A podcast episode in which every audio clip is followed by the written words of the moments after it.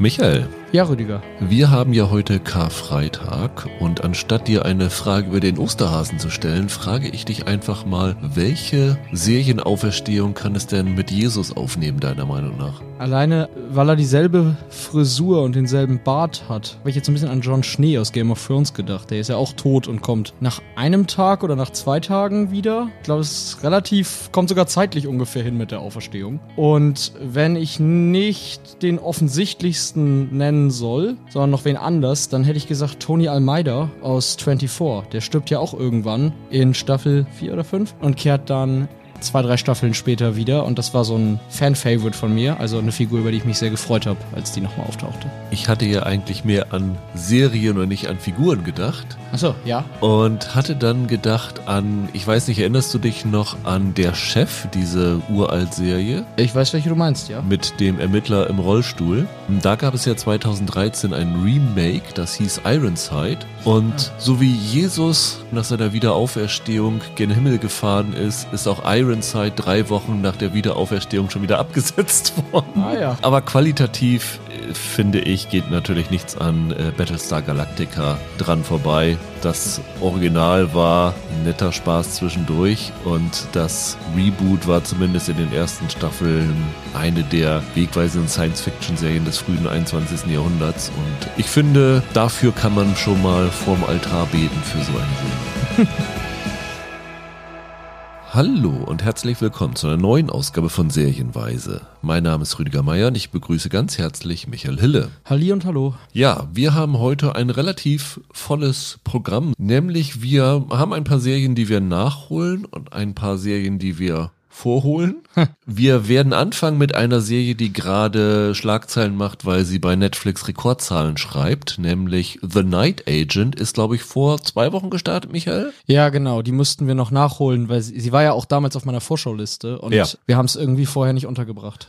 Genau, und jetzt, wo sie kurz davor ist, in die Top 10 der meistgesehenen Netflix-Serien aller Zeiten einzudringen, ist das vielleicht ein ganz guter Zeitpunkt, das nachzuholen. Wir sprechen dazu über eine zweite Netflix-Serie, die startet tatsächlich heute. Sie heißt Transatlantic, ist eine Miniserie von Anna Winger, die zuvor mit Unorthodox ziemlich für Furore gesorgt hatte. Dann sprechen wir über einen Serienneustart bei Paramount Plus, nämlich Grease Rise of the Pink Ladies. Das ist ein Prequel zu dem Kinofilm mit John Travolta und Olivia Newton-John. Und als vierte Serie haben wir eine dabei, die auch bei dir auf der Vorschauliste gestanden hat, Genau. nämlich Good Mothers, die am Mittwoch bei Disney Plus gestartet ist Auch schon in voller Länge drin. und die bei der Berlinale den ersten Berlinale Series Award gewonnen hat. Von daher kommt sie mit ein wenig Rückenwind, also könnte durchaus sein, dass du damit einen Volltreffer gelandet hast mit deiner. Ist es deine erste Serie, die gestartet ist von deiner Liste? Naja, nach Night Agent, ne? Das ist ja gar nicht so schlecht für deine Prognosen. Bei mir ist es, glaube ich, ein bisschen schlechter gelaufen bisher. Wir freuen uns natürlich wie immer, wenn ihr uns abonniert, weiterempfehlt, wenn ihr uns Feedback gebt an sehenweise.web.de. Da kamen diese Woche auch schon einige nette Mails von euch, auch für unseren anderen Podcast Filmduelle, Michael. Habe Ja. ich dir ja schon weitergeleitet. Da hatten wir auch schon viel Spaß mit Feedback. Ja, und dann lasst uns doch gleich einsteigen mit The Night Agent. Eine Serie, die von Sean Ryan gemacht ist, der damals mit The Shield, ich glaube 2000, 2001 rum, ziemlich für Furore gesorgt hatte, danach noch so ein paar Hits hatte, das waren so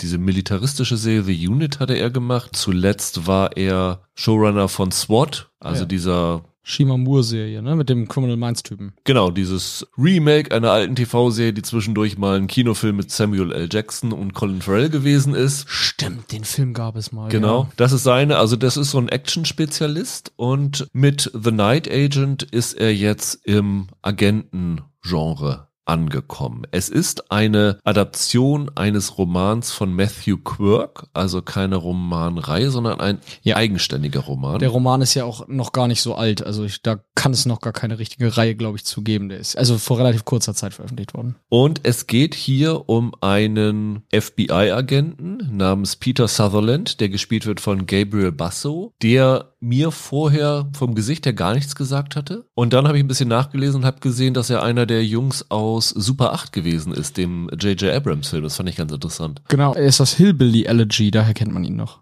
Okay, den habe ich ausgelassen nach den schlechten Kritiken. Er entstammt einer Familie mit FBI-DNA, also sein Vater war auch Ja. schon Agent, ist aber durch einen Skandal belastet, den sein Vater betrifft. Der wird so als Vaterlandsverräter bezeichnet. Er weiß nicht genau, was da wirklich vorgefallen ist, aber alle begegnen ihm ein bisschen mit Argwohn. Und im Auftakt der Serie sehen wir ihn, wie er in einer U-Bahn fährt und dort erstmal ganz freundlich einer jungen Mutter und ihrer Tochter einen Sitzplatz anbietet und dann sieht er aus dem Augenwinkel, wie ein Typ eine Aktentasche unterm Sitz schiebt und aussteigt, ohne die Tasche mitzunehmen. Und er entdeckt, da ist eine Bombe drinne. Er schafft es dann fast den gesamten Zug zu evakuieren. Es gibt bei diesem Bombenattentat lediglich ein Opfer. Dennoch wird er strafversetzt, kann man so sagen. Er wird ins Weiße Haus versetzt, wo er im Keller an einem Telefon Nachtdienst verrichtet, das nie klingelt. Er empfindet das als Strafversetzung. Ne? Das ist ja nicht unbedingt eine Degradierung, im Weißen Haus arbeiten zu dürfen. Er kriegt halt nur wirklich eine Stelle, in der du halt schlicht nichts zu tun hast. Und deswegen nimmt er das so wahr. Vom Außendienst zum Schreibtischdienst verdonnert. Genau. Und dann klingelt eines Tages natürlich das Telefon. Ja, klar. Am anderen Ende ist eine junge Frau namens Rose Larkin, die gespielt wird von Lucian Buchanan. Die ruft ihn an, weil sie die Nummer von ihrem Onkel und ihrer Tante bekommen hat, die gerade von Einbrechern überfallen werden. Ja. Und sie hat keine Ahnung, wen sie da anruft und was da ist. Sie hofft halt auf Hilfe. Genau, und der Peter fragt immer nach irgendwelchen Codewörtern und so und sie hat keine Peilung, worum es geht, bis er dann irgendwann rausbekommt, okay, das ist keine, die sich verwählt hat, sondern die hat irgendwie eine Verbindung mit irgendwelchen Agenten Ja. und die sind in Nöten und so gerät er und gerät sie in eine ziemlich große Verschwörungsgeschichte rein, wie es bei Agentengeschichten so üblich ist. Ja, genau. Man kann durchaus sagen, dass die Serie das Genre nicht neu erfindet. Die wandelt auf sehr vertrauten Faden und ist dennoch ein Mega-Hit geworden. Also in den ersten zwei Wochen waren es, glaube ich, 385 Millionen gesehene Stunden, wenn ich das richtig gesehen habe. Sogar in der zweiten Woche hat sie noch mehr Zuschauer gehabt als in der ersten Woche. Das ist offensichtlich so ein kleiner Hit, der sich über Mundpropaganda verbreitet. Kannst du verstehen, warum? Ja. Gut, wenn ich jetzt Ja sage, dann klingt das so, als wenn ich die qualitativ für so herausragend halte, dass ich verstehe, warum die ein ganz großer Hit wird. Das gar nicht mal.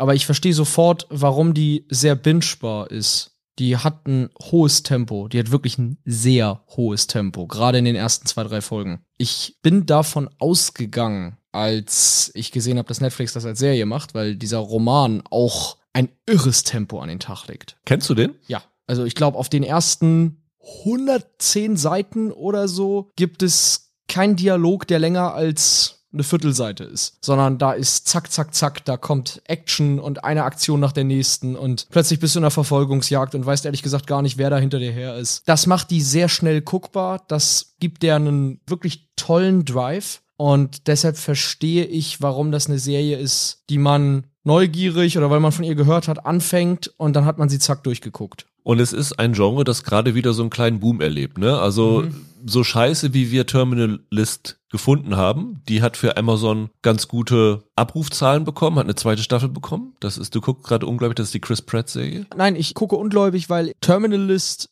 ja, okay, da ist es vielleicht auch da so ein bisschen dabei, aber noch, noch näher sind ja eigentlich noch mal andere Agentenserien. oder? Die Reacher-Serie zum Beispiel ist so ein Ding, was auch extrem bingebar war. Wir haben gerade über, Rabbit Hole gesprochen, die ist Exakt. eigentlich genau dasselbe. die vom ist Prinzip genau her. dasselbe vom Prinzip. Sie läuft nur nicht auf Netflix und hat deshalb halt Ja. nicht die Chance, so ein Hit zu sein. Aber an und für sich könnte Rabbit Hole jetzt auch dieser Riesenhit sein. Da bin ich fast überzeugt von. Die Elemente sind halt dieselben, ne? Jetzt Ende April kommt Citadel, eine Agentengeschichte von den Russo-Brüdern. Also das Ja, klar. Genre hat jetzt gerade wieder so einen kleinen Boom, muss man sagen. Klar, letztes Jahr, auch wenn das weniger glamouröses Agentenleben ist, Slow Horses war so ein Kritikererfolg bei Apple. Ja. Und Prime hat ja jetzt vollkommen überraschend The Night Manager, nicht The Night Agent, irgendwie nach sieben Jahren oder so doch nochmal eine zweite Staffel bestellt. Da kommt gerade was. Das hat gerade einen Reiz irgendwie. Ich glaube, Netflix ist selber überrascht von dem Erfolg dieser Serie, weil ich habe die irgendwann auf der Liste gesehen, beziehungsweise nachdem du sie da drauf hattest, bin ich natürlich da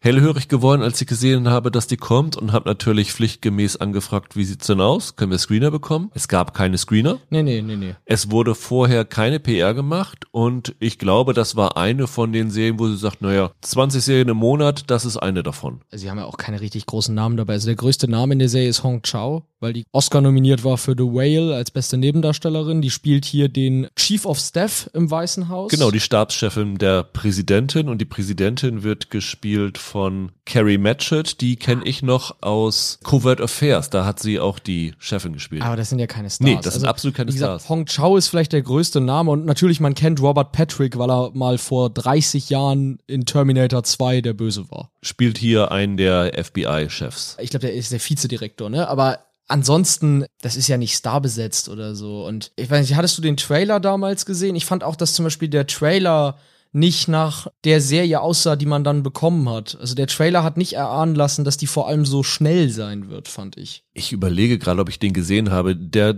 Trailer hat sich, glaube ich, sehr auf sein Rumsitzen am Telefon konzentriert, richtig? Genau, richtig. Ja. Auf, das, das hat es mir als Thriller verkauft oder so. Aber es ist halt wirklich, es ist eine reine Temposerie. Zack, und das, das musst du schnell runtergucken. So funktioniert die. Und das ist definitiv eine Serie, die davon profitiert, dass sie nicht wöchentlich da ist, sondern ja, genau. dass sie bingebar ist. Ich habe da ohne große Erwartungen reingeschaut. Die war halt da, naja, dachte ich, guckst du mal ein, zwei Folgen rein. Und bin, anders als du, ein bisschen schwer reingekommen. Also ich fand den Auftakt ganz spannend, wobei ich mich bei dem Auftakt sehr an den Auftakt von Slow Horses erinnert gefühlt habe. Es hat bei mir, sagen wir mal so, drei Folgen gebraucht, bis ich dann drin war. Und ich fand, die Serie hat eine wirklich bockstarke Mittelphase. Also es sind insgesamt zehn Folgen, die alle so 45 Minuten, 50 Mhm. Minuten lang sind. Und ich würde sagen, so von vier bis sieben, acht hat die Serie für mich so ihre Hochphase gefunden, wo sie wirklich echt gute Wendungen hatten, die ich auch nicht unbedingt alle vorhergesehen habe, die wirklich gute Action-Momente hatte, die schauspielerisch auch überzeugende Momente geboten hat. Und da war ich dann komplett drin in der Serie. Ich fand die letzten zwei Folgen dann nicht mehr so stark. Die haben das Ende nicht ganz so gelandet. Gerade so die letzte Folge ist halt so ein wildes Action-Spektakel, wo ich denke, naja, da hätte man vielleicht ein bisschen runterfahren können. Aber insgesamt ist das ein wirklich super unterhaltsamer, was sind's dann, acht Stunden Spaß gewesen. Ja, kann ich nachvollziehen. Ich finde, die haben die Stärken dieses Romans erkannt und übernommen. Auch wenn ich mich jetzt wiederhole. Die liegen im Tempo, die liegen darin, möglichst unkompliziert von einem Twist zum nächsten zu kommen. Das ist im Roman auch so. Der Roman, fast jedes Kapitel endet irgendwie mit so einem kleinen Hammer. Jetzt, wenn man die Serie guckt, das erinnert einen auch ein bisschen an 24, finde ich. Äh, haben Total, wir ja bei, total. Haben wir ja bei Rabbit Hole auch gesagt, weil die halt wirklich versuchen, am Ende von jeder Folge das so zuzuspitzen, also dieses Cliffhanger schreiben, das können die. Ich finde, sie übernehmen damit auch die Schwächen des Romans, denn wenn man anfängt drüber nachzudenken, was man hier nicht immer tun sollte, dann wird es manchmal sehr konstruiert und unglaubwürdig. Also es gibt mehrere Wendungen. Wenn man das tatsächlich kritisch hinterfragt, stolpert man schon sehr darüber, wie nachvollziehbar das ist oder ob sich die Figuren dann so verständlich verhalten. Ich hatte es vor allem in zwei Fällen. Beim Roman allerdings natürlich, jetzt bei der Serie wusste ich es ja vor, im Vorfeld, dass ich dachte, nach einer Wendung zu einer Figur, dass ich dann dachte, Mensch, also wenn du in Wahrheit die ganze Zeit so und so bist, warum hast du denn dann vorhin noch das und das gemacht? Weißt du, was ich meine? Also, dass es rückblickend alles nicht mehr so Sinn ergibt. Und was man auch als Schwäche auslegen kann, wie du sagst, das erfindet hier nichts neu. Also es, an sich ist das hier nichts, was man nicht in 500 anderen Agentengeschichten schon erzählt hat. Also ich glaube, drei Twists oder so gibt's eins zu eins so auch in jeder Homeland-Staffel.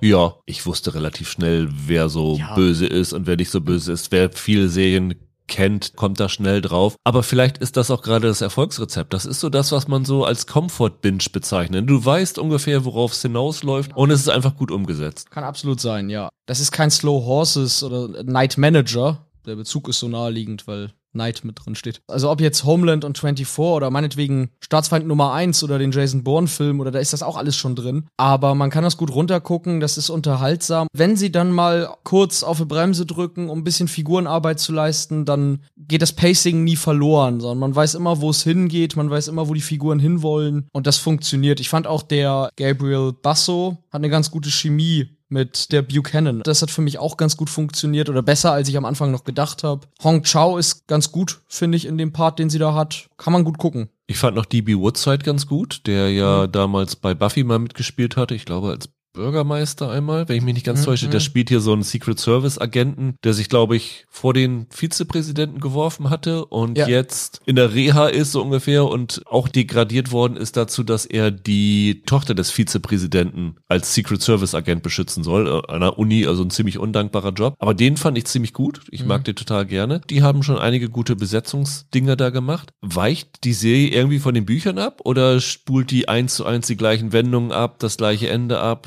Bisschen anders ist immer, aber das ist schon vom Prinzip die Geschichte aus dem Buch, ja. Und endet auch auf der gleichen Note? Ja, größtenteils schon. Das heißt, die zweite Staffel, die ja bereits genehmigt worden ist, weil die halt so ein Riesenhit gewesen ist, da müssen Sean Ryan und sein Autorenteam so ja. von Null auffangen. Da müssen sie mal zeigen, ob sie selber auch was können, richtig? Genau, richtig. So wird es sein. Das wird dann ja auf jeden Fall ganz interessant werden, ne? Das wird tatsächlich interessant. Ich bin ja auch immer skeptisch, wenn solche Überraschungshits bei Netflix fortgesetzt werden. Wir warten ja auch alle immer noch drauf, dass Squid Game mal weitergeht. Mal sehen, wie schnell es jetzt passiert mit Night Agent und ob sie dann tatsächlich was zu erzählen haben oder ob sich sich dann, wenn es irgendwann kommt, keiner mehr dran erinnern kann. An, also daran, warum das jetzt so ein Hit war. Ne? Auch der Herr Quirk wird sich wahrscheinlich überlegen, ach jetzt, wo mein Roman so ein Netflix-Hit ist, vielleicht mache ich dann noch mal einen zweiten Roman mit den Figuren weiter. Ja, wenn ich er wäre, dann würde ich jetzt schon irgendwie zwei, drei Bücher ankündigen und Netflix kann sich die Verfilmungsrechte sichern. Von daher, wer es noch nicht gesehen haben sollte, das sind wahrscheinlich wenige von euch da draußen, die noch nicht reingeschaut haben, angesichts des Erfolgs, lohnt sich auf jeden Fall. Und es lohnt sich insofern, dass ihr da wirklich am besten das in einer Tour durchbinscht, ohne groß drüber nachzudenken, wie Michael schon sagt. Besser und einfach ist, ja. sich an den Wendungen und an den spannenden Momenten und an der teilweise auch guten Action erfreut. Gibt so ein paar Verfolgungsjagden, die ja. sind sehr hübsch gefilmt. Auch. Ja, ja finde ich auch. Es sind wirklich solide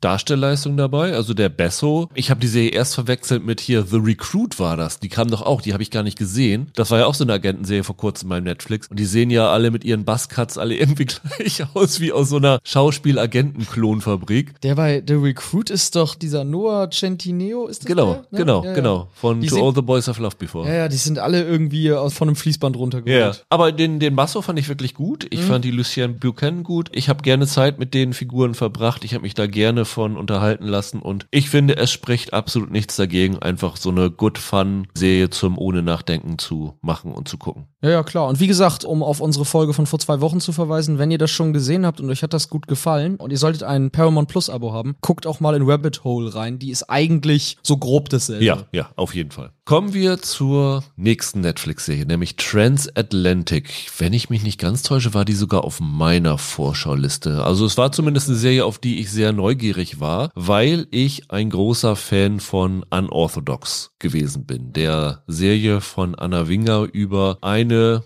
junge Frau, die aus einer jüdisch-orthodoxen ja. Gefangenschaft in Anführungsstrichen flieht und in Berlin ein neues Leben beginnt. Sie hat ja auch fast alles gewonnen, oder? Ein Grimme-Preis, ein Emmy, ein, ich glaube, einen Fernsehpreis, einen deutschen Fernsehpreis auch. Also ja, sie war auf jeden Fall für International Emmy nominiert gewesen. Ich glaube sogar Shira Haas war für den regulären Emmy nominiert, hat vielleicht sogar was gewonnen. Also die hatte damals einen ziemlichen Einschlag und jetzt hat sie sich eine wahre Geschichte vorgenommen, nämlich die wahre Geschichte von Varian Fry und dem Emergency Rescue Committee. Eine Organisation Organisation, die im Marseille des Jahres 1940, 1941 dafür gesorgt hat, dass jüdische Künstler, die vor den Nazis fliehen, in die USA ausreisen können. Also es ist eine Zeit gewesen, wo schon das Vichy-Regime der Franzosen mit den Nazis kollaboriert hat, wo selbst Frankreich für jüdische Künstler zu großen Teilen nicht mehr sicher war und Marseille war eine der letzten Bastionen, die noch ausgeharrt haben. Und von dort wurde dann versucht, den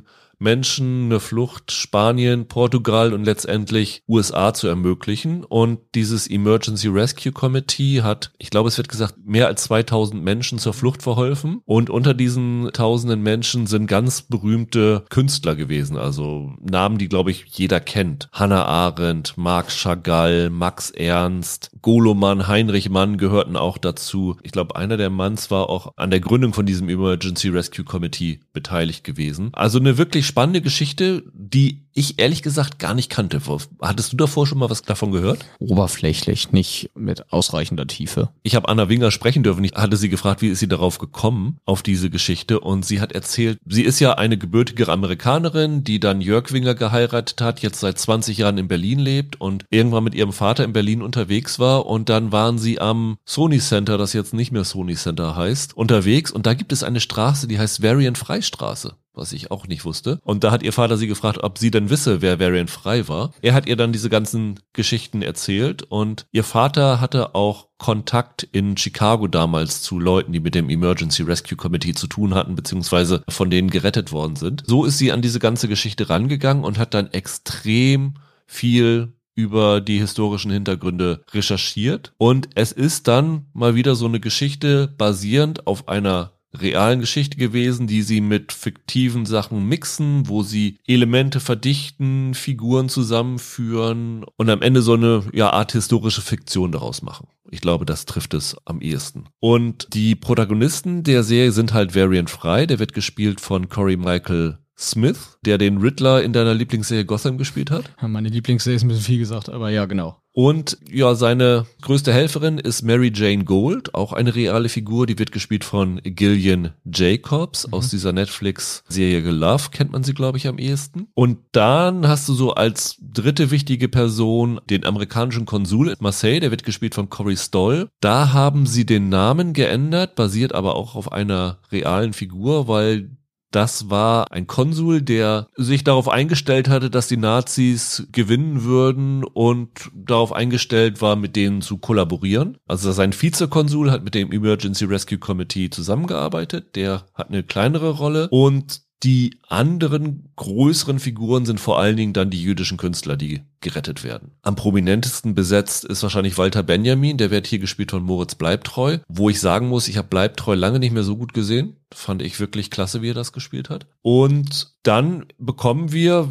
über diese sieben 45-minütigen Folgen halt diese Geschichte von diesem Emergency Rescue Committee mehr oder weniger vom Anfang bis zum Ende erzählt. Und parallel dazu feiert die Serie aber auch die Künstler, die gerettet worden sind. Also es gibt da so Momente, wo dann in dieser Villa, wo sie Unterschlupf finden, Villa Air Bell heißt die in der Realität, wo die ganzen Künstler da sind und zum Beispiel ein Party oder sowas machen. Oder wo sie dann ihre Werke vorlesen und so. Das ist so das zweite Element. Und dann ist das dritte Element der Geschichte, Geschichte, dass die Mary Jane Gold in eine Agentengeschichte reingezogen wird, weil es dort britische Kriegsgefangene gibt, wo sie von einer Frau angesprochen wird, dass sie dabei helfen soll, die zu befreien. Und das ist dann das dritte Element dieser Geschichte. Man kann noch sagen, das vierte Element ist, dass es dann noch den Polizeichef von Marseille gibt, der mit den Nazis kollaboriert, der versucht dann dieses Emergency Rescue Committee ja, aufzulösen in Zusammenarbeit mit dem Konsul. Und das sind so die Geschichten, die wir hier dann sehen. Du hast schon gesagt, du bist nicht so angetan. Wie fandest du Unorthodox eigentlich? Die habe ich ja erst irgendwie mal später nachgeholt. Die fand ich sehr, sehr schön. Wenn auch ziemlich harter Tobak manchmal, aber die hatte schon was, die war sehr eindringlich. Kann Transatlantic damit mithalten? Nee, finde ich nicht. Das ist keine richtig schlechte Serie und da war viel Schönes drin, fand ich. Ich habe sie auch noch nicht ganz zu Ende gesehen, muss ich sagen. Also mir fehlen, glaube ich, noch zwei Folgen oder so. Aber ich habe mich ein bisschen gelangweilt irgendwann. Die haben da so ein paar Entscheidungen drin, die mir nicht gefallen haben und mit denen sie mich verloren haben. Obwohl da, wie gesagt, da ist viel Schönes drin. Ich kann auch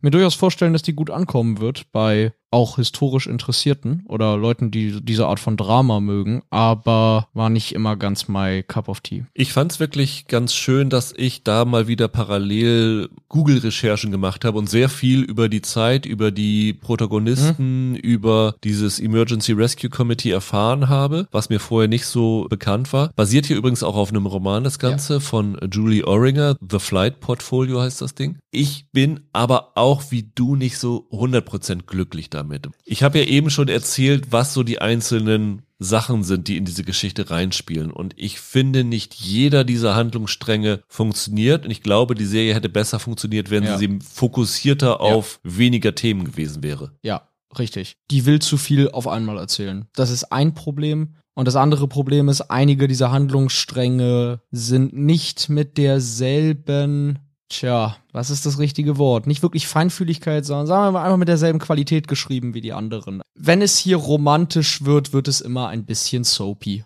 Das war so ein Aspekt, der gestört hat. Man muss sagen, diese Mary Jane Gold Figur, die ist real, aber nicht alles, was mit ihrer Figur gemacht wird, ist real, weil in diesem Emergency Rescue Committee gab es noch eine zweite Amerikanerin und deren Biografie wurde mit der Biografie von Mary Jane Gold zusammengemixt. Und diese andere Frau hatte eine Liebesbeziehung zu dem Albert O. Hirschman, der hier gespielt wird von Lukas Engländer. Und die wird jetzt sozusagen auf sie umgelegt. Das ist eine. Es gibt noch ein, zwei andere. Und ja, es ist die Frage, ob es das gebraucht hätte. Was mich persönlich deutlich mehr gestört hatte, war diese versuchten Künstlerporträts da drinnen. Also wenn die da in dieser Villa Partys gefeiert haben, diese Kostümparty oder diese anderen Sachen, da war ich wirklich gelangweilt von. Ich war total fasziniert von diesem historischen Aspekt, von diesem Fluchtaspekt, aber immer wenn es dann so ein bisschen leichter wurde, was vielleicht ganz gut ist insofern, dass es dann nicht zu düster wird, da habe ich dann mir immer gedacht, hm, hätte ich jetzt nicht gebraucht. Kennst du den Film Monuments Man von und mit George Clooney?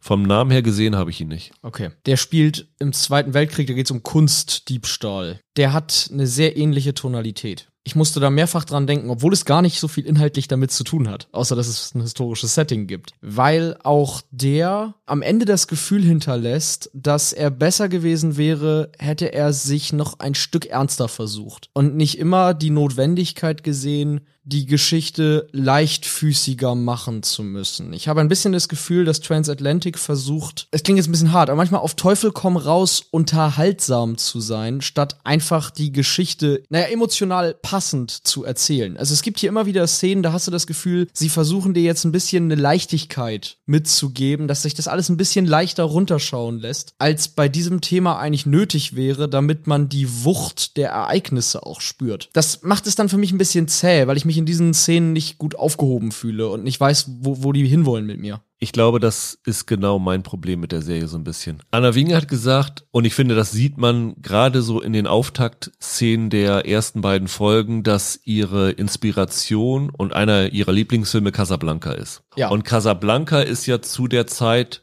entstanden, in der das Vichy-Regime aktiv war. Genau, und in der, auch in der diese Serie spielt. Ja, natürlich, genau. Du hast am Anfang dieser ersten zwei Folgen halt so schwarz-weiß Wochenschau-Berichte. Anna Winge hat gesagt, sie haben sogar kurz überlegt, ob sie mit diesem drehenden Globus von Casablanca anfangen würden, Ah ja. um das noch offensichtlicher zu machen. Aber ich finde, man merkt es schon. Ja, ja. Und du hast da ja auch dieser Chef der Marseiller Polizei mit seinem Bärtchen und so erinnert klar. er schon klar an den Kapitän Renault heißt er, glaube ich. Renault ne? heißt er, ja. Es sind so Elemente, die, die haben Parallelen. Und ich bin großer Casablanca-Fan und du ja auch. Und von daher würde mir das eigentlich schon zugute passen. Aber ja, so ganz kommt das für mich hier nicht zusammen. Absolut. Casablanca ist ja auch einer meiner absoluten Lieblingsfilme. Der hat auch eine Leichtigkeit an vielen Stellen, aber der braucht nicht extra Szenen und Handlungsstränge einführen, damit das da drin ist, sondern der kriegt das organisch in eine Geschichte. Sowohl die dramatischen und tragischen Aspekte und die aufheiternden, lockeren Momente. Und in Transatlantic ist das aber sehr sauber getrennt. Du hast halt klar die Szenen,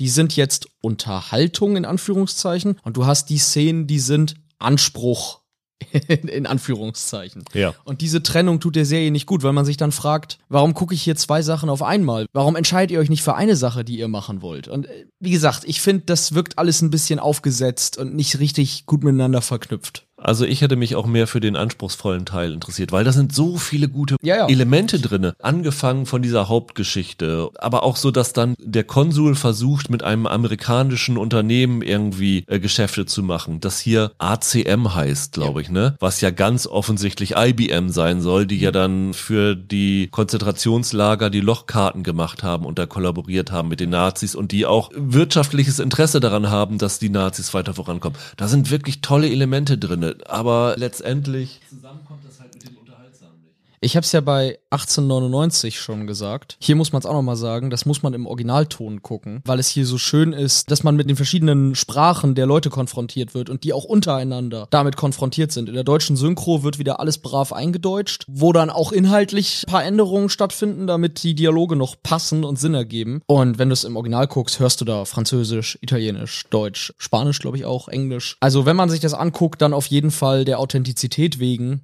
im O-Ton. Ich glaube, das ist wieder so eine Serie, wo wir sagen, vielleicht hätte es als Film gereicht, weil wenn man diese leichten Momente rausnehmen würde und diese Romanzen und diese Agentengeschichte mit dem Befreien der Kriegsgefangenen, die mir zum Beispiel auch nicht so gut gefallen hätte. Wobei sie da auf ganz gute Szenen kommen manchmal. Ja. Also ich finde in dem Handlungsstrang, also da stellen sie manchmal schon Szenen hin, die etwas überraschend sind in der Art und Weise, wie sie ausgehen. Also das war schon noch anderes Tennis als die anderen beiden. Es ist ganz schön, wenn Gillian Jacobs da ins Gefängnis geht mit ihrer Lipstick-Camera und da irgendwelche Aufnahmen macht und so. Die haben da gute Momente. Genau. Also wenn die Serie ihre starken Momente hat, ist sie für mich richtig stark, aber sie hat halt auch Momente, in denen ich mich wirklich sehr gelangweilt habe und das ist ja. ein bisschen schade, weil ich glaube, hier hätte etwas mehr fokussiert, was richtig Gutes drin stecken können und das verschenkt mhm. sie leider ein bisschen. Ich würde auch sagen, da steckt eine richtig gute Serie drin, aber sie ist nur halb so lang. Und von daher erfüllt sie nicht ganz die hohen Erwartungen, ist beileibe keine schlechte Serie, die ist vor allen Dingen auch super besetzt, was du da auch in den Nebenrollen hast, also Jonas Nye, Alexander Fehling spielen da wirklich toll. Ich finde Corey Michael Smith als Variant ja. Frei super. Ja, finde ich auch. Der ist grandios. Corey Stoll, ich weiß nicht, wie stehst du zu dem? Den magst du gar nicht so eigentlich, ne?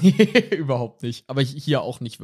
Das ist wie bei Unorthodox. Diese Dialoge haben manchmal was etwas Theaterhaftes und Corey Stoll kriegt das nicht rüber, es so zu sagen, dass es halbwegs gut klingt. Es klingt sofort zwei Spuren drüber. Was man noch sagen muss, die ist toll ausgestattet und toll gefilmt. Also sie hat wirklich schöne Bilder da in Marseille. Sie haben da wirklich auch vor Ort gefilmt. Sie haben eine Villa gefunden, die relativ ähnlich, zumindest von den Bildern, die ich von der echten Villa Airbell gesehen habe, ist. Die aber nicht die echte Villa ist, weil die ist zerstört worden. Ja, genau. Aber sie haben so ein historisches Anwesen gefunden, wo Anna Winger sagte, es sogar noch Plumpsklos drinne gab, statt äh, richtigen funktionierenden Toiletten. Ach, siehste toll gefilmt, auch dieses Hotel Splendid, wo wir am Anfang sind, wo dieses Emergency Rescue Committee zu Beginn ist, bevor mhm. sie dann in diese Villa gehen. Ganz, ganz tolle Location. Die sieht sehr hochwertig aus, die ganze Serie, finde ich auch. Also auch Kostüme sind teilweise total toll. Gibt so einen Hutträger, super, dass der anhat, wunderbar. Auch die Klamotten von der Mary Jane Gold, das ist ja eine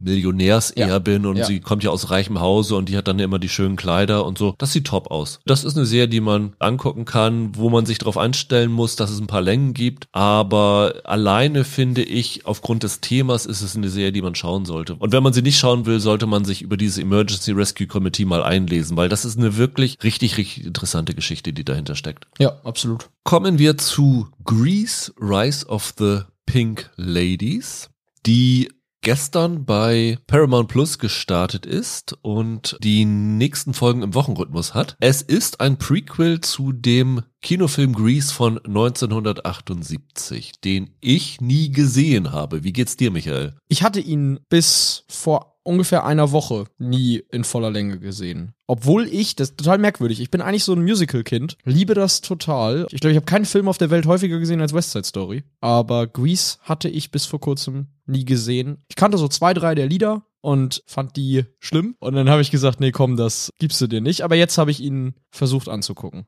Es klingt nicht, als ob du erfolgreich gewesen bist. Nee, ich habe die Serie für den Podcast hier geguckt, habe meiner Freundin das erzählt. Die hat gesagt, oh super, dann können wir ja endlich mal den Film angucken. Dann habe ich gesagt, na gut, komm. Dann hat sie die DVD angemacht und ich glaube, nach 25 Minuten habe ich kapituliert, gesagt, nee, komm, guck das allein zu Ende, das ist ja fürchterlich. ich fand ihn ganz schlimm. Ich habe von der Serie fünf Folgen gesehen. Wie viel hast du gesehen? Drei. Und die Serie spielt fünf Jahre vor dem Film. Also in dem Film kennt man ja John Travolta, Olivia Newton-John, verlieben sich ineinander. Olivia Newton-John ist eigentlich eine Australierin, die sich im Urlaub in diese Danny-Figur von dem Travolta verliebt. Dann zieht sie mit ihren Eltern in die USA, kommt an die gleiche Schule und dann findet an dieser Schule ja so eine Rivalität zwischen den verschiedenen Gangs dort statt. Der Danny Danny gehört zu einer ja, Lederjackengang namens T-Birds und die Sandy, die von Olivia Newton-John gespielt wird, die freundet sich mit einer Gruppe namens The Pink Ladies an. Und deren Vorgeschichte wird halt in dieser Serie erzählt. Also wie wurde diese Mädchengang gegründet an dieser Rydell High School in Los Angeles, in der das Ganze spielt. Ich habe null Erwartungen daran gehabt, weil wie gesagt, ich kannte den Film nicht, äh, hab da irgendwie so ein komisches Bild von gehabt, kannte paar Songs, haben mich jetzt nicht so unbedingt so gereizt. Ich mag Musicals eigentlich auch, aber zuletzt hatte ich so ein paar Probleme mit Schmickerduhn und sowas alles. Von daher bin ich da ohne große Erwartung reingegangen und kann schon mal sagen, dass ich doch recht positiv überrascht von dem Ganzen gewesen bin. Wie ist es dir gegangen? Ich hatte da auch keine Erwartung dran, hatte aber, bevor ich dann den Film gesehen habe, Lust drauf weil Musical halt. Und es hieß dann ja auch in jeder Folge gibt's mehrere Songs. Und da habe ich gedacht, oh cool, Musical-Serien gibt's ja eigentlich kaum, oder? Wenn es jetzt nicht gerade hier Schmickedun ist oder ja, Crazy Ex-Girlfriend hatte ja so Musical-Nummern immer, aber ansonsten so richtig Musical im Fernsehen ist ja ein sehr selten beackertes Feld, von daher habe ich mir hab ich schon gedacht, na komm, wenn da gute Musik drin ist und wenn ihr irgendwie, du hast ja am Trailer gesehen, dass das campy wird, wie der Film, dass das alles ein bisschen drüber und ist so ein bisschen eine 50er-Jahre-Version von High School Musical. Ja, genau, genau, dass das so wird. Und dann habe ich gedacht, aber wenn ihr das mit Charme macht, dann kann das ja ganz schön werden. Und wurd's das? Äh, nee. habe ich gedacht, dass das das wird. Aber ich frage mich nach drei Folgen, für wen die das machen. Für mich? Ja, ich bin aber gespannt gleich auf die Gründe dafür, weil ich finde ehrlich gesagt, die machen eigentlich alles verkehrt, so dass sie alles aus der Sache rausnehmen, was es hätte interessant machen können, finde ich. Aber ich bin gespannt, was dir daran gefiel. Mein größter Reiz sind die Choreografien der Musical-Nummern. Die fand ich wirklich klasse. Also ich habe da einige Sachen gesehen, die ich richtig super fand. Es gibt da allen voran diese Nummer in diesem, was ist es, ein Eiscafé, wo die dann auch auf dem Tresen tanzen und so. Das hatte mich dann total. Ich mag die 50er als Ära total gerne. Mir gefällt der Look super. Die haben sich wirklich schöne Locations, schöne Sets ausgesucht. Da haben sie wirklich richtig Geld reingesteckt. Also das ist garantiert keine billige Serie gewesen. Und ich weiß nicht, ich bin da total reingezogen worden. Also das ist ja hier auch so ein klassisches Musical, wo die Musical-Nummern dazu da sind, damit die Figuren ihre Gefühle ausdrücken können. Ne? Das sind ja alles so Sachen, die nicht wirklich stattfinden. Die tanzen nicht wirklich, sondern das sind eher so Fantasie-Traumsequenzen, in denen sie ihr Innerstes nach außen kehren. Das hat mir sehr gefallen, wie sie das eingebunden haben. Ich mag halt diese klassischen Musical-Stoffe auch. Also ich bin jetzt nicht so ein West Side Story-Fan, aber ich bin ein totaler Singing in the Rain-Fan und sowas. Klar. Jetzt nicht, dass ich das irgendwie auch nur annähernd auf eine Stufe heben will, aber grundsätzlich habe ich da einen Softspot für und ich fand die wirklich auch gut besetzt. Also diese vier Newcomerinnen, die sie da haben. Marissa Davila, die ist die Hauptfigur, Jane. Dann sind noch Cheyenne Isabel Wells als Olivia, Ari Nota Tomaso als Cynthia und Tricia Fukuhara als Nancy dabei. Das sind die vier Außenseiterinnen aus vielen verschiedenen Gründen. Also die Jane ist die Freundin von dem Quarterback, also dem Star der Schule, der dann behauptet, sie hätte mit ihm geschlafen. Dadurch wird sie dann, weil es ja die 50er sind und wenn die Jungs mit jemandem schlafen, ist das toll. Wenn die Mädchen, dann sind sie ausgestoßen. Also sie wird dann so ein bisschen an die Seite gekehrt. Die Olivia, der wird eine Affäre mit ihrem ich glaube, Englischlehrer ist es nachgesagt. Die Cynthia ist so, ja, so, so eine Art Tomboy, die wäre gerne ein Mitglied der T-Birds, ist eigentlich so die von den T-Birds die fähigste, wird dann aber nicht akzeptiert, bekommt ihre Lederjacke nicht, weil sie ja nur ein Mädchen ist und das können sie nicht machen. Und die Nancy, die steht irgendwann alleine da, weil ihre besten Freundinnen alle einen Freund haben und äh, sie jetzt ein bisschen Außenseiterin ist. Und die formen dann diese Pink Ladies. Und in diesem Moment wird das Ganze so ein bisschen zu so einer, ja, Flashdance-Geschichte, wo es dann halt verboten ist, dass die Mädchen da irgendwie ihre Gang formen, weil das ja die Moral der Schule unterminieren würde. Und die Serie zeigt dann irgendwie sehr schön, wie für Jungs andere Maßstäbe angelegt werden als für Mädchen. Das ist keine Serie, die eine weltbewegende Geschichte erzählt, aber in dem Rahmen, wie sie das macht, hat mir das wirklich Freude gemacht. Ich fand, die hat kluge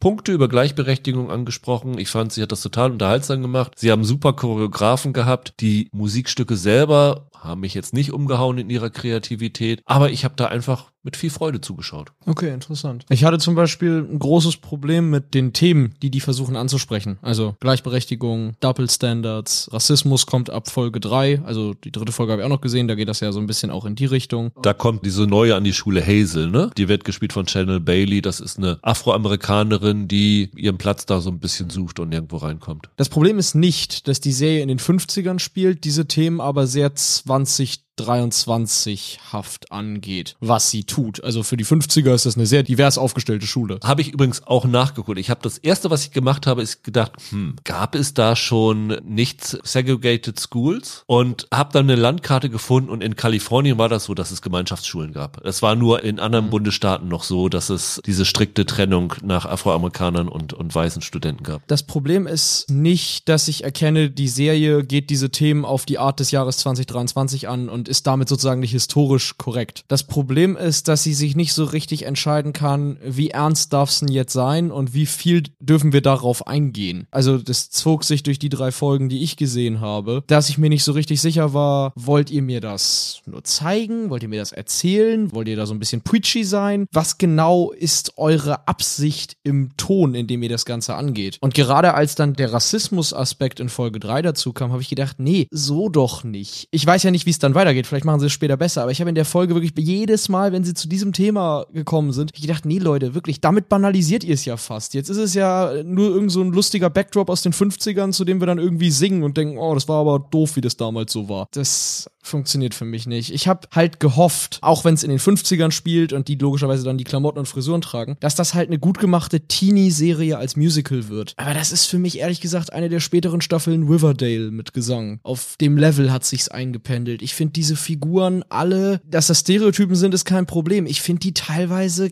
ganz schön nervig. Das hat für mich nicht funktioniert, leider. Ich würde auch sagen, dass da ein, zwei nervige Figuren dabei sind. Das sind für mich aber eher die Nebenfiguren. Hattest du ein Problem mit den vier Pink Ladies? Ja, auch, weil ich denen auch ihre Freundschaft, Kameradschaft nicht immer abgekauft habe. Das ist campy, aber das ist auf eine Art und Weise zu campy, so dass mir da die Erdung fehlt oder das Gefühl, ich lerne die irgendwie als Menschen kennen und nicht nur als knallbunte Musical-Figuren. Das muss jetzt keine tiefgründige Serie sein, aber dafür war es mir zu oberflächlich. Also womit ich ein Problem hatte, war zu akzeptieren, dass diese vier 15 Jahre alt sein sollen. Irgendwann blicken wir in so eine Akte rein, da sehen wir das Geburtsdatum und ich glaube, die ist 38 geboren und es ist 54, also sie ist dann noch 15 Jahre alt und die Darstellerinnen sind, glaube ich, alle so 25 Jahre alt und sehen eher älter aus als so jung aus. Da habe ich gedacht, okay, also euch nehme ich jetzt so eine Schülerin und dann noch nicht mal im Abschlussjahrgang eigentlich nicht wirklich ab. Das war so ein bisschen, wo ich so dieses Suspension of Disbelief haben musste, wo ich das irgendwann in dem Gehirn wegschieben musste und sagte, okay, das musst du jetzt akzeptieren, dass die nicht 15 Jahre alt sein können. Aber die Themen an sich fand ich gar nicht so schlecht angegangen. Also ich fand es schon irgendwie ganz cool, weil sie haben dann ja auch die älteren Figuren dabei und diese Schulleiterin, die wird gespielt von Jackie Hoffman, die man ja zuletzt in Only Murders in the Building gesehen hat, die dann wirklich diese Doppelstandards anbieten und auch so nach dem Motto, es gab so eine Szene, ich weiß nicht, ob die schon in den drei Folgen dabei waren, da wurde die Olivia von ihrem Lehrer angemahnt, sie würde sich zu anzüglich anziehen, dass die Jungs sich nicht konzentrieren könnten. Und sie sagt dann ja, Moment hier, die trägt doch genau das gleiche wie ich. Ja, aber sie trägt das anders, nicht so aufreizend wie du. Da wird dann so eine Musical-Nummer über diese Doppelstandards draus. Und das fand ich ziemlich cool eingesetzt. Das ist absolut nicht tiefgründig. Du kannst natürlich der Serie vorwerfen, dass sie das zu oberflächlich behandelt. Aber erwarte ich das in einem Musical, dass sie das tiefsinniger behandelt? Ich fand aber jetzt auch an dem Beispiel, warum das auf mich preachy wirkt, als würde man mich eher belehren als mitnehmen wollen. Das hat damit zu tun, dass ich finde, die Serie baut ihre Musical-Nummern nicht so ein, wie das in klassischen Musicals eigentlich sein soll. Die Idee bei klassischen Musical-Filmen ist, oder das kommt ja vom Theater und die Idee dahinter ist, du hast eine Szene, in der gibt es eine Grundemotion. Dann unterhalten sich zwei Figuren oder interagieren in irgendeiner Form und die Emotion staut sich an. Und in dem Moment, in dem die Emotion so weit sich angestaut hat, dass man sie nicht mehr in Worte packen kann, in dem Moment brichst du in Gesang aus. Und das Problem in dieser Serie ist, manchmal singen sie, weil sie der Ansicht sind, das ist jetzt eine Szene, die uns wichtig ist und deshalb wollen wir sie durch eine Musical-Nummer hervorheben. Und der große Gefühls- oder emotionale Ausbruch, der kommt dann aber in der Szene, in der nicht gesungen wird. Und dann ist das ganze Musical-Sujet für mich ein bisschen überflüssig. Also wie gesagt, ein gutes Musical funktioniert für mich in der Regel entweder nur so, dass durchgängig gesungen wird, dann hast du sowas wie Hamilton oder Les Miserables oder so, oder als die konsequenten Höhepunkte der Emotionen der Figuren, als Ausdruck dieser. Aber wenn ich entscheide, hey, Leute, guckt mal, Double Standard und dann kommt der passende Song dazu, dann fühlt sich das für mich ein bisschen nach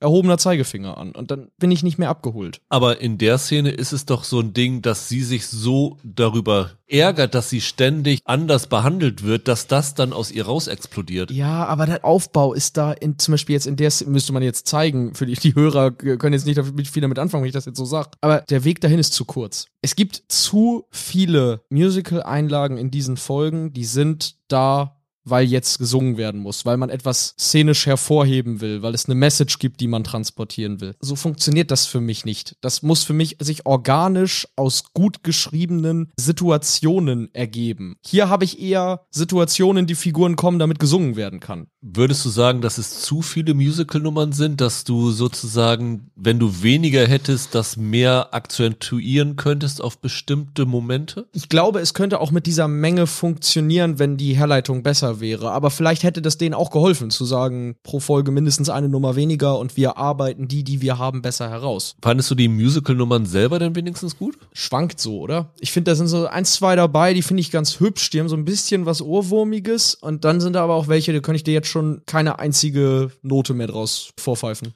Also die Stücke selber würde ich dir recht geben. Da habe ich jetzt auch die Songs nicht mehr im Kopf, aber ich habe so die Tanznummern im Kopf, weil ich fand die wirklich gut. Das sind jetzt keine hochartistischen Einlagen oder so, aber die sind gut choreografiert, gut in ihre Kulissen eingebaut. Also das hat mich immer mitgerissen. Das war dann halt so meine Freude dabei. Was sie schön machen, ist, sie filmen den ganzen Körper beim Tanzen. Das ist im Musical-Kino die letzten 20, 30 Jahre ein bisschen verloren gegangen. Du filmst oft Oberkörper, Füße, Oberkörper, Füße. Ja, weil die Füße zu anderen gehören. Genau, genau, weil, weil die Leute nicht tanzen können oder so. Und hier hast du eigentlich fast immer den ganzen Körper und den will ich sehen in Tanzszenen. Ich will alles, was in Bewegung ist, auch sehen können. Das machen sie ganz schön und die Kamera ist sehr lebhaft in diesen Szenen. Sie ist es sonst in der Serie nicht. Ich finde die teilweise relativ statisch gefilmt, aber sobald sie anfangen zu singen, ist Leben drinne. Ich fände allerdings, auch wenn es dir ja jetzt gefallen hat, ich fände es fast cooler, wenn sie noch mehr vom Drumherum mit einbinden würden, wenn noch mehr mit dem Drumherum gespielt wird. Ich weiß nicht, vielleicht kommt das ja in den späteren Folgen vermehrt, die du gesehen hast, die du jetzt mir voraus hast. Aber dass du dann irgendwelche Requisiten oder so aktiv mit reinholst, dass du dadurch so die Welt ein bisschen erweiterst in den Szenen, das wäre schön. Das fehlt mir noch. Hattest du diese Nummer im Eiscafé gesehen? Ja, die habe ich gesehen. Die macht das ein bisschen. Die ne? macht das ein bisschen. Es gibt dann noch so eine Nummer mit Stühlen, die war eigentlich ganz cool. Da haben sie die Stühle dann zu so einer Art Skulptur zusammengeschweißt und tanzen damit rum. Ich werde die definitiv zu Ende gucken, weil das ist einfach für mich gute Unterhaltung gewesen. Das ist jetzt nichts, wo ich sage, das wird jetzt am Ende irgendwie eine Top Ten des Jahres werden oder mir ewig in Erinnerung bleiben. Aber das ist eine Serie, die ich gerne so als weiteres Ding habe bei einem Streaming-Dienst, den ich sowieso abonniert habe, Ja. wo ich dann merke, okay, dafür lohnt sich das, dass ich mein Monatsabo da wieder für zahle. Was man allerdings noch sagen kann, ist, der Titel ist ein bisschen beschiss, weil wirklich was mit Grease zu tun hat das eigentlich gar nicht. Auch stilistisch nicht. Also so gar nicht, gar nicht. Außer, dass es in den 50ern spielt. Aber die hätten das auch nur Rise of the Pink Ladies nennen können und niemand hätte da jeden Bezug zu Grease hergestellt. Sie versuchen zwei Bezüge zu dem Originalfilm einzubauen. Ich weiß nicht, ob dir das aufgefallen ist. Die Jane hat eine jüngere Schwester und die jüngere Schwester heißt Frenchie. Und Frenchie ist eine der Pink Ladies in dem Film. Und die Frenchie hat eine beste Freundin, da beschwert sich die Mutter, die hätte ihr Ohrringe gemacht? Ich glaube, irgend sowas. Und das ist Betty und Betty wird später die Anführerin der Pink Ladies. Also da haben sie durch diese jüngeren Figuren, die gar keine Rolle spielen, die dann später mal in vier Jahren an die Highschool kommen, eine Verbindung versucht zu dem Film aufzubauen. Aber sonst äh, ist da wirklich nichts. Das ist wirklich beschiss. Der Titel Grease wird hier einfach nur benutzt, damit mehr Leute da Interesse dran haben. An und für sich hat das mit Grease gar nichts zu tun. Das hat ja nicht mal inhaltlich was mit Grease zu tun. Die Themen, um die es da geht, sind nicht die Themen in dem Grease-Film oder in dem Musical, das es dann dazu gibt. Wie gesagt, der Titel ist reine Publikumsverarsche. Also die Themen von dem Grease-Film könntest du heute auch nicht wiederholen. 40 Jahre später, ne? Das mag sein, der ist nur auch veraltet, na klar, aber auch nicht vom Look and Feel oder so hat das wirklich was mit Grease zu tun. Also Sie hätten das ohne weiteres so als 50s Musical verkaufen können, aber schreibst du Grease drauf, gucken Leute rein, ne? Also wie gesagt, ich finde, es ist ein bisschen Betrug, das Grease zu nennen, aber das hat ja mit der Qualität nichts zu tun. Wenn man gerne so eine Musical-Serie sich mal angucken möchte, kann man da natürlich mal reingucken. Nur wie gesagt, wer da jetzt als harter Grease-Fan da reingehen sollte, wirklich Grease ist es eigentlich gar nicht. Das ist mehr eine, wie gesagt, moderne Teenie-Serie, in der gesungen wird. Ich war auch ein bisschen überrascht, weil ich hatte gedacht, dass sie so irgendwie zumindest ein, zwei Musikstücke aus dem Grease-Film übernehmen würden. Da ist in den fünf Folgen keiner gewesen. Auch stilistisch komplett andere Musik. Also das ist nicht dieses You're the one and I one. Die sprechen Vokale vernünftig aus in den Songs. Das ist wirklich ein ganz anderes Ding. Das ist eher so moderner Popsong-mäßig, was sie da singen, ja. Ja. Aber äh, wie gesagt, wer auf Musicals steht, ich fand's unterhaltsam und wer 50er mag, wer den Look mag, Reingucken macht, und macht, ausprobieren. Macht Spaß. Sieht gut aus. Ist so eine Bubblegum-Serie. Passt zu den 50ern.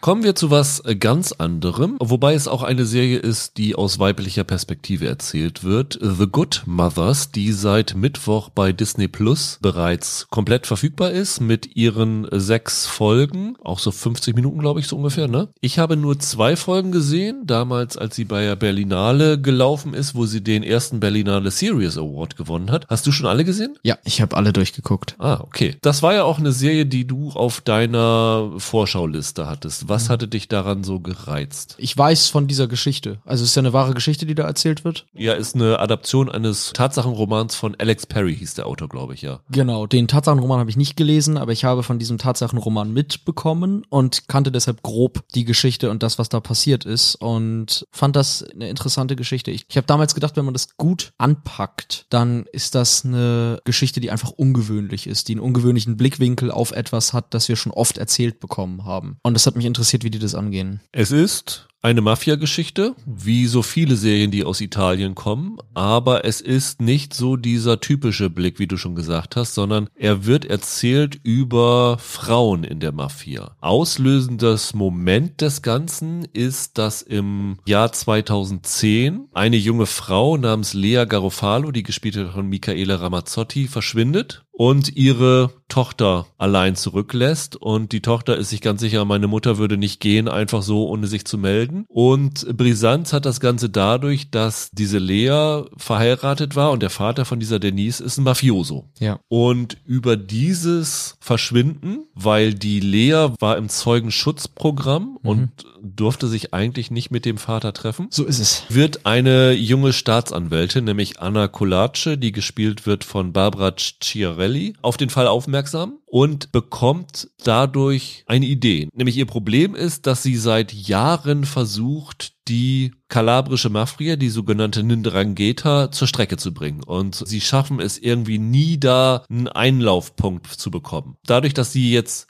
mitbekommt, dass diese Frau verschwunden ist und höchstwahrscheinlich ermordet worden ist, vermutet sie, dass die Frauen dieser Mafia sehr viel wissen über die Tätigkeiten ihrer Männer und dass, wenn sie es schafft, irgendwelche Frauen zur Mitarbeit zu bewegen, dass sie es dadurch schaffen könnte, diese Mafia und zumindest führende Köpfe der Mafia zur Strecke zu bringen. Und dann wird über diese sechs Folgen erzählt, wie diese Anna versucht, Frauen dazu zu bewegen, ihr zu helfen dabei. Und das ist eigentlich so die Hauptgeschichte. Viel mehr müsste man, glaube ich, zu der Prämisse gar nicht sagen. Ist eigentlich relativ simpel, ist aber trotzdem eine recht komplexe Serie, weil sie gerade zu Beginn, so habe ich es jetzt von den zwei Folgen ausgehend interpretiert, trotzdem multiperspektivisch erzählt wird, ne? Ja. Genau. Das ist die große Herausforderung, die die sich gestellt haben. Es wäre leicht gewesen, die zusammenzuführen, die Frauen, und dann ihren gemeinsamen Kampf gegen die böse Mafia zu zeigen. Das machen sie aber nicht, sondern sie erzählen den gemeinsamen Kampf in Einzelschicksalen. Das ist eine spannende Idee, diesen Stoff anzugehen. Diese ersten beiden Folgen, die ich gesehen habe, konzentrieren sich ja sehr auf diese Lea und ihre Tochter. Ja. Die anderen, ich glaube, die werden am Ende der zweiten Folge zum ersten Mal eingeführt.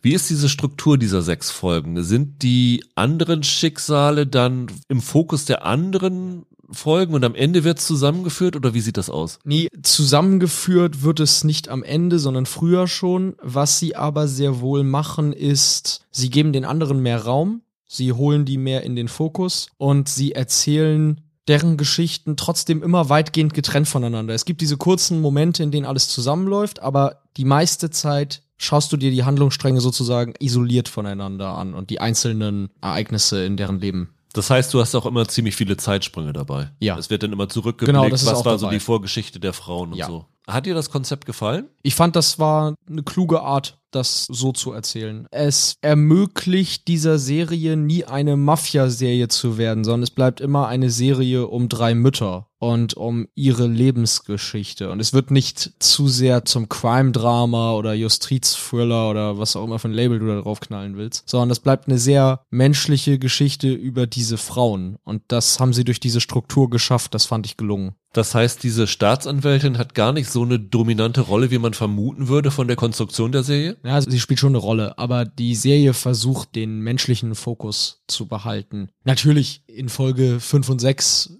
ist dann auch der eigentliche Gerichtsfall dann wichtiger und was dann da letztlich passiert, ne? Ist klar, das natürlich nimmt das nach hinten zu. Aber solange die Serie kann, bleibt sie bei den Müttern als Zentrum des Ganzen, auch als emotionales Zentrum. Bei so Mafia-Serien ist ja mal die Frage, wie viel Gewalt wird gezeigt. Und wenn sie jetzt hier eine andere Perspektive einsetzen, würdest du sagen, dass die Gewaltdarstellung auch nicht so aggressiv ist wie bei anderen Mafia-Serien? Ich überlege gerade, wenn ich mich an die ersten zwei Folgen zurückerinnere. Es gab so eine, ich glaube, eine Szene im Leichenschauhaus. Aber ansonsten kann man der Serie auf jeden Fall nicht vorwerfen, dass sie exploitativ ist. Nee, also die Gewalt, die es hier zu sehen gibt, wenn es sie dann zu sehen gibt, die ist nicht überzogen, die wird nicht irgendwie ausgeschlachtet oder so. Es gibt Momente von Gewalt, die sich explizit gegen Frauen richtet. Da gibt es ein paar Momente. Aber auch wenn es da um die Mafia geht, auch wenn das da natürlich am Ende immer draufsteht, ich weiß nicht, ob es bei Disney Plus nicht sogar irgendwie, ob da Mafia nicht sogar als einer der Genrebegriffe mit dabei ist. Das ist keine Mafia-Serie. Das ist eine Serie wirklich um drei Frauen, die versuchen, versuchen, etwas zu ändern in ihrem Leben und im System, die sich davon eine bessere Zukunft erhoffen. Das ist hier die Geschichte, die erzählt wird. Vor allen Dingen eine bessere Zukunft für ihre Kinder, muss man sagen. Ganz ne? genau, genau. Alles drumherum, dieser Mafia-Überbau und so, der ja wie gesagt historisch ist, der wird hier nicht so gezeigt, wie man das aus solchen Geschichten kennt. Das ist nicht Goodfellas oder so, weißt du, sondern das ist ein bisschen was anderes. Das findet viel mehr in den Zwischentönen statt und im Innenleben der Figuren. Das ist keine Serie, die viel zeigt nach außen sondern die sich sehr auf das Innenleben konzentriert. Bei mir ist es schon länger her, dass ich diese ja. Folgen gesehen habe, aber eine Szene, die mir in Erinnerung geblieben ist, ist, dass diese Tochter von der Lea Denise irgendwann zu, sind es Verwandten, ist es eine Tante oder sowas hingebracht ja. wird und sie weiß ja immer noch nicht, dass ihrer Mutter was passiert sei. Und dann kommt sie zu dieser anderen Frau, also erstmal ist da dieser Mafioso-Mann dann auch, aber du merkst an der Reaktion dieser Tante oder sowas, zu der sie hinkommt, dass die genau weiß, was da passiert ist, ja. dass die genau ja. nachvollziehen kann, was hier passiert ist und sie sich andererseits aber diesem jungen Mädchen nicht traut, das zu sagen, weil sie weiß, dass sie in dem Moment automatisch selber Repressalien von ihrem Ehemann zu befürchten hat. Das war eine wortlose Szene, eigentlich, die nur durch Augen mir sehr viel gezeigt hat. Das ist so die Szene, die mir am meisten in Erinnerung geblieben ist. Und das fand ich einen ziemlich starken Moment. Und ich glaube, das ist so auch die größte Qualität dieser Serie, dass sie halt mehr auf solche Momente setzt als auf, keine Ahnung, Ballereien oder irgend sowas. Ja, wie gesagt, das ist da nicht drinne. Letztlich ist der Kern des Ganzen hier, das macht es dann auch zu einem zeitgeistigen Stoff, dass da Frauen, die in einem System stecken, in dem sie zu funktionieren und zu buckeln haben, zu gehorchen, sich entscheiden, dieser endlose Kreis aus Unterdrückung von Vater und Mann und Gewalt an allen Enden und man kommt hier nicht raus und man muss das alles hinnehmen, den nehmen wir nicht mehr hin, sondern wir versuchen da was gegen zu tun. Und wir tun das nicht, indem wir uns auf das Niveau herabbegeben, geben und dann irgendwie, also das hätte, hätte ja auch so eine Serie sein können, wo die dann da irgendwie rumballern oder so, sondern wir tun das, was in unserer Macht steht und suchen uns eine Verbündete, um irgendwie vielleicht einen Unterschied machen zu können. Ist das eine hoffnungsvolle Serie, die Mut macht? Oder wie würdest du das äh, so charakterisieren? Weil das muss man ja sagen, diese Indrangeta, die gibt's natürlich immer noch. Ja. Also die wurde damit nicht zum Einsturz gebracht. Ist es letztendlich was, was Mut macht oder ist es dann eher eine Geschichte, wo du am Ende mit einer gewissen Ausweglosigkeit rausgehst? Ja, das ist eine gute Frage. Ich glaube, es wäre falsch zu sagen, dass das irgendwie eine hoffnungsvolle Serie ist, weil sie einfach sehr schwermütig ist. Ich weiß nicht, wie du das nach zwei Folgen empfunden hast, aber ich habe ja fast die ganze Staffel am Stück gesehen und fand das sehr bedrückend und eindringlich, was da passiert. Also die Serie hat einen ultra realistischen Stil, die hält sich mit jeder Form von visuellem Stilmittel so weit zurück, wie es nur geht. Also es hat fast was Dokumentarisches durch die Art und Weise, wie nüchtern sie das erzählen. Und man fühlt sich wirklich bedrückt. Also dieses System, gegen das man eigentlich nur winzige Etappensiege um die unterste Treppenstufe gewinnen kann, die hat was Niederschlagendes, die hat was Schwerfälliges, das finde ich schon. Wenn man sich bis zum Ende durchgearbeitet hat, dann gibt es da am Ende natürlich den Glücksmoment. Da gibt es am Ende eine Form von Katharsis irgendwie, aber hoffen hoffnungsvoll wäre für mich falsch, weil dann verschweigt man, dass das ein Runterzieher ist als Drama. Du hast gerade das Wort durchgearbeitet benutzt. Ist die Serie Arbeit? Ja, aber das macht sie nicht schlecht, sondern die ist emotional wirklich anstrengend. Fand ich zu gucken. Sie hat mich einfach sehr mitgenommen und ich, ich war sehr, ja, was soll ich sagen, ich, ich habe ich hab da irgendwie sehr mit denen gelitten und war wirklich tief drin in deren Welt und habe zwischendurch immer ge gemerkt, wie ich gedacht habe, oh Gott, ist das schrecklich. Also, wie, was wollt ihr denn machen? Dadurch ja, ist es tatsächlich so, dass man, nachdem man das geguckt hat, irgendwie denkt, boah, ich hab's geschafft, ich, ich bin irgendwie ins Ziel gekommen. Ja, es ist schon Arbeit, aber ich fand sie trotzdem super. Ich bin, ich bin sehr begeistert von der Serie. Nur das ist halt kein Easy Watch, das ist es wirklich nicht. Weil so ging es mir nämlich nach den zwei Folgen auch schon so. Ich habe die geguckt und habe gedacht, okay, ich sehe, was ihr sagen wollt, ich respektiere das total, ich ja. finde, ihr macht das gut, aber ich weiß nicht, ob ich Lust habe, mich noch vier weitere Folgen in diesen Abgrund zu stürzen. Und ich bin ja. mir immer noch nicht sicher, ob ich das will. Also ich glaube schon, dass das eine super.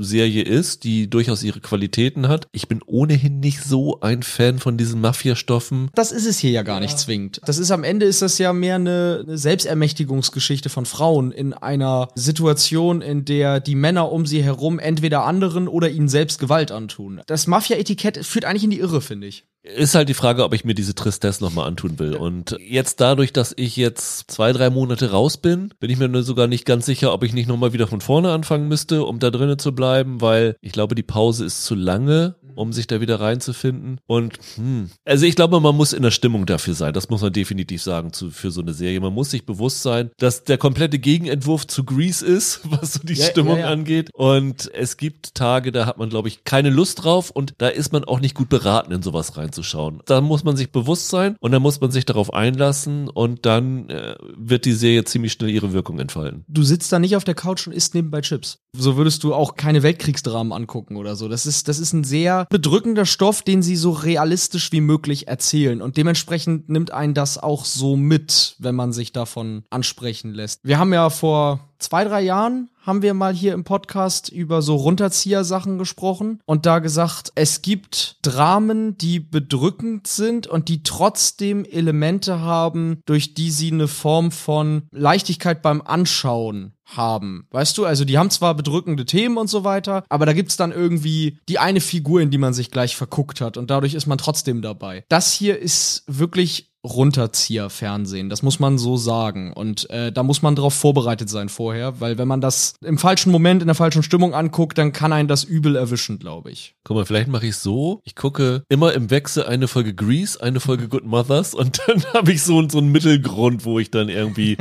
geerdet bin. Ja, das ist, das ist eine gute Möglichkeit. Eine Sache, die ich noch erzählen will, weil ich das hier ganz spannend finde, ist, das ist auch für italienische Serienproduktionen relativ ungewöhnlich, weil das spielt in Kalabrien, also in der, in der italienischen Region. Und was man aus verschiedenen Kritiken lesen konnte, was man auch aus Reaktionen nach der Berlinale lesen konnte, ist, dass eine Region, die auch im italienischen Fernsehen selten authentisch wiedergegeben wird. Blöd gesagt, im italienischen Fernsehen wird sich so häufig über die Gesten von Leuten aus Kalabrien und deren Sprechart lustig gemacht, äh, wie hier in Deutschland über Sachsen. So, also das, das ist, die sind so ein bisschen der Punching Bag. Die Stieß von Italien. Ja, genau, genau, ganz genau. Und der Drehbuchautor Stephen Butchard hat sich große Mühe gegeben, hat er auch in einem Interview erzählt, Dialoge zu schreiben, die so authentisch wie möglich sind und hat auch in den Drehbüchern bereits die entsprechenden Gesten notiert, damit das, wie gesagt, auf gar keinen Fall diesen parodistischen Anschlag hat. Und das fand ich ganz spannend, würde man jetzt hier in Deutschland natürlich nicht drauf kommen, aber das ist für eine italienische Produktion dann eben nochmal versucht, einen Blickwinkel zu bieten, den man so sonst nicht hat, was ich immer schön finde, wenn das passiert. Das ist ja insofern überraschend, dass dieser Stephen Butchard ja kein Italiener ist, sondern ja. das ist ja eine äh, britisch-italienische Koproduktion und der Butchard, das ist der Showrunner, der vorher diese Last Kingdom Serie bei Netflix gemacht hat. Exakt. Also, dass da irgendwie so ein Brite kommt und sagt, ich zeig euch mal, wie Kalabrien richtig ist und nicht ein Italiener daherkommt, ist schon erstaunlich. Es kommt noch besser, der britische Regisseur der Serie, Julian Gerald, spricht kein Wort Italienisch. Okay. Die Sprachbarriere haben sie dadurch überwunden, dass dann noch die Elisa Amoroso mit ihm zusammen Regie führt. Die ist dann Italienerin, die sorgt dann sozusagen für die Kommunikation untereinander. Aber dass einer der beiden auf dem Regiestuhl kein Wort Italienisch spricht, fand ich auch bemerkenswert. Ja, der Gerald ist, glaube ich, einer, dessen Namen habe ich schon mal bei The Crown gelesen. Ich glaube, der hat da mal ein, zwei Folgen inszeniert. Ja, genau, der hat mehrere The Crown-Folgen ja. inszeniert. Erstaunliches Ding, auf jeden Fall. Hätte man jetzt so nicht erwartet, dass da jetzt irgendwie so ein Brite in erster Linie hintersteckt. Und wie gesagt, ich finde auch der, dieser Berlinale Award, ich habe jetzt natürlich nicht alles gesehen, was da auf der Berlinale lief, ne? Aber ich kann das schon nachvollziehen nachvollziehen, weil ich finde, das ist eine mutige Serie, das ist eine packende Serie und wenn man sich darauf einlassen will und kann, dann geht die einem unter die Haut im positivsten Sinne und das will man ja von einem guten Drama, dass es einen nicht loslässt und dass man da noch Tage später irgendwie was von mitnimmt und noch irgendwie Gänsehaut kriegt, wenn man den Titel der Serie hört oder so. Genau da will man ja damit hin und das schaffen die hier. Also wirklich Hut ab. Ja, ich finde auch, das war ein verdienter Sieger. Also ich habe, glaube ich, fast alles gesehen, was mhm. da im Wettbewerb war. Es war noch eine andere Serie, die ich noch gut fand, aber das war definitiv eine der beiden besten, die ich gesehen habe. Und ja. sollte man mal reinschauen, wenn man, wie gesagt, für sowas bereit ist. Ja. Dann, Michael, sind wir durch und hören uns in der nächsten Woche wieder, auch mit einem kunterbunten Mix, nämlich wir sprechen über Succession. Ja. Wir sprechen über die Serie Beef, die heute bei Netflix startet. Die holen wir nächste Woche nach. Ja, die müssen wir noch aufholen. Und in der Hoffnung, dass wir rechtzeitig doch noch Screener kriegen über die finale Staffel von Marvelous Mrs. Maisel. Bis dahin, habt ein schönes Wochenende, habt vor allen Dingen frohe Ostern, fröhliche Eiersuche und wir hören uns in der nächsten Woche wieder. Macht's gut. Ciao, ciao. Schöne Ostern.